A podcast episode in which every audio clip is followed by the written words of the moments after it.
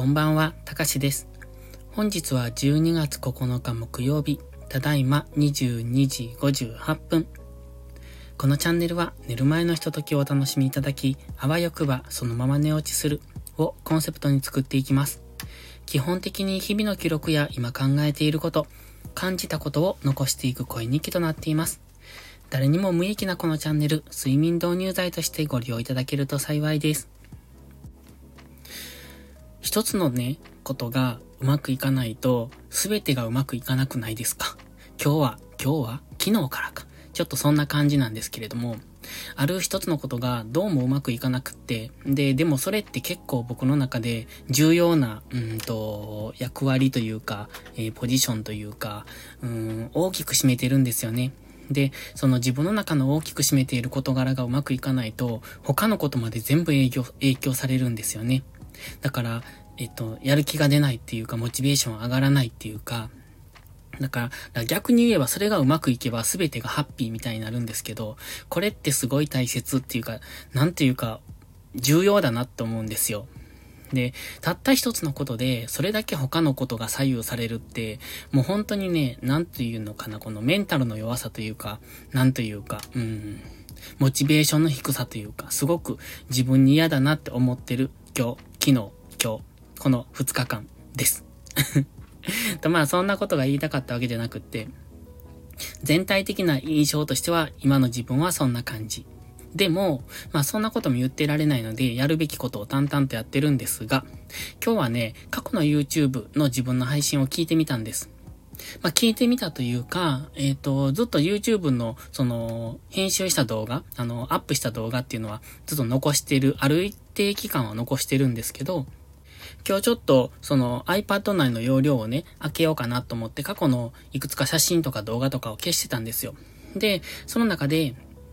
残っていた一番古い、えっ、ー、と、YouTube の配信動画が出てきたので、それを見てたんですね。それがね、えっ、ー、と、今年？今年？そう、今年の夏。7月ぐらいの配信だったんですが、もうなんともね、しょぼしょぼなんですよね。すごい、なんて下手なんて思いながら聞いてました。なんというか、言葉が下手くそ。ん？言葉？使い方？うーん。なんかね、下手くそだなと思ったんですよ。で、じゃあ、今日配信した自分の動画はどのくらい成長してるんだろうと思って、その次に聞いてみたんですよ。え、で、結論、何も成長してなかったなっていう そんなオチなんですけど、どうなんですか、これ。なんか、自分の今日の配信を聞いてショックを受けました。あれ？僕の分析ってこんな下手くそなんて思ってしまいました。今までそんなこと思ったことなかったんですよ。まあ、少なくとも、あの、いいと思ったことはないんです。で、今日のあの動画に関しては、あんまり自分の中でも納得いってない、えっ、ー、と、ものだったので、まあそれはそれでもともと評価は低かったんですが、聞き直したら、えー、聞き直したらっていうか、だから、えー、7月の動画と今日の動画、だからもう、7、8、9、10、11、5ヶ月、半年近くもう違うわけじゃないですか。その中での成長度合いの低さにびっくりしました。いいのかこれでって。うん、すごくショックだったんですけど、ちょっと明日からもうちょっと頑張らないといけないなと思って。で、頑張るって言ってもそんなね、今日反省したから明日から良くなるってもんじゃなくって、なんでしょう、これって積み重ねというか、うん、知識の量というか、その、うんと、視点の向きというか、ね、なんか、そんなすぐ上達するわけじゃないので難しいなって思うんですが、まあ、もう少し何か、こう皆さんに、えっ、と、お届けするのに分かりやすいというか、うーん、役に立つ配信しないとなって反省したさっきでした。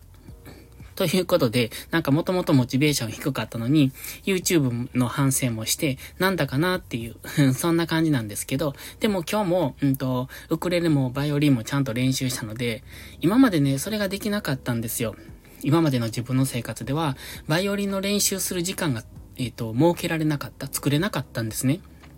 で、まあもちろんウクレレの練習なんか当然できなかったわけで、でも最近ウクレレをしたいなと思って、えっ、ー、と、やり始めたんですけど、その練習時間が作れたっていうのは自分の中ではすごく前向きな進歩だと思ってます。まあそれは単純に時間が空いたっていうのもあるんですけど、今までは時間が空いてもそれだけそこに咲く時間を、えっ、ー、と、作ってこなかったっていうのかな。まあ、モチベーションの問題ですけど、それができなかったんですが、最近は少しこう、自分の中の芸術面っていうんですか？そっちも育てたいなと思いますので、だから余計に楽器を頑張りたいという、そういう意識が強くなったんですね。だからバイオリンもウクレレもやりたいと思うし、ウクレレに関しては、あの、ここで配信したいな、なんて思ったり、思わなかったりしてるので、だからバイオリンより、うん、簡単、簡単って言うとちょっとあれですけど、バイオリンの方が圧倒的に難しいから上達の速度も遅いし、だったらウクレレの方が同じ時間練習してても上達が早いから、そっちの方でまずは進めたいなって。で、歌ってなんか素敵ですよね。すごく歌の配信されてる方のを聞いてると、すごく憧れるんですよ。だからといって自分が歌が上手いわけでも何か楽器できるわけでもなく、で、楽器なんて小学校の古敵隊以来、あの時は、なんだっけ、トランペット？とか、それ以降って楽器ってしてなかったんですよ。だから本当にね、あの今、この楽器をやってる自分が不思議だって楽譜読めないし、音をずれてても気づかないし、みたいな。しかもバイオリンなんてあの、押さえるところが、わからないじゃないですか。だから音ずれててもね、本人わかってないんですよね、あまり。まあ、最近はやっと慣れてきたから、あ、なんか違うっていうところまでは気づけますけど、ちょっと違うっていう、もうなんか、その1ミリとかいうそういうずれで、やっぱ音全然変わるじゃないですか。変わるんですよ。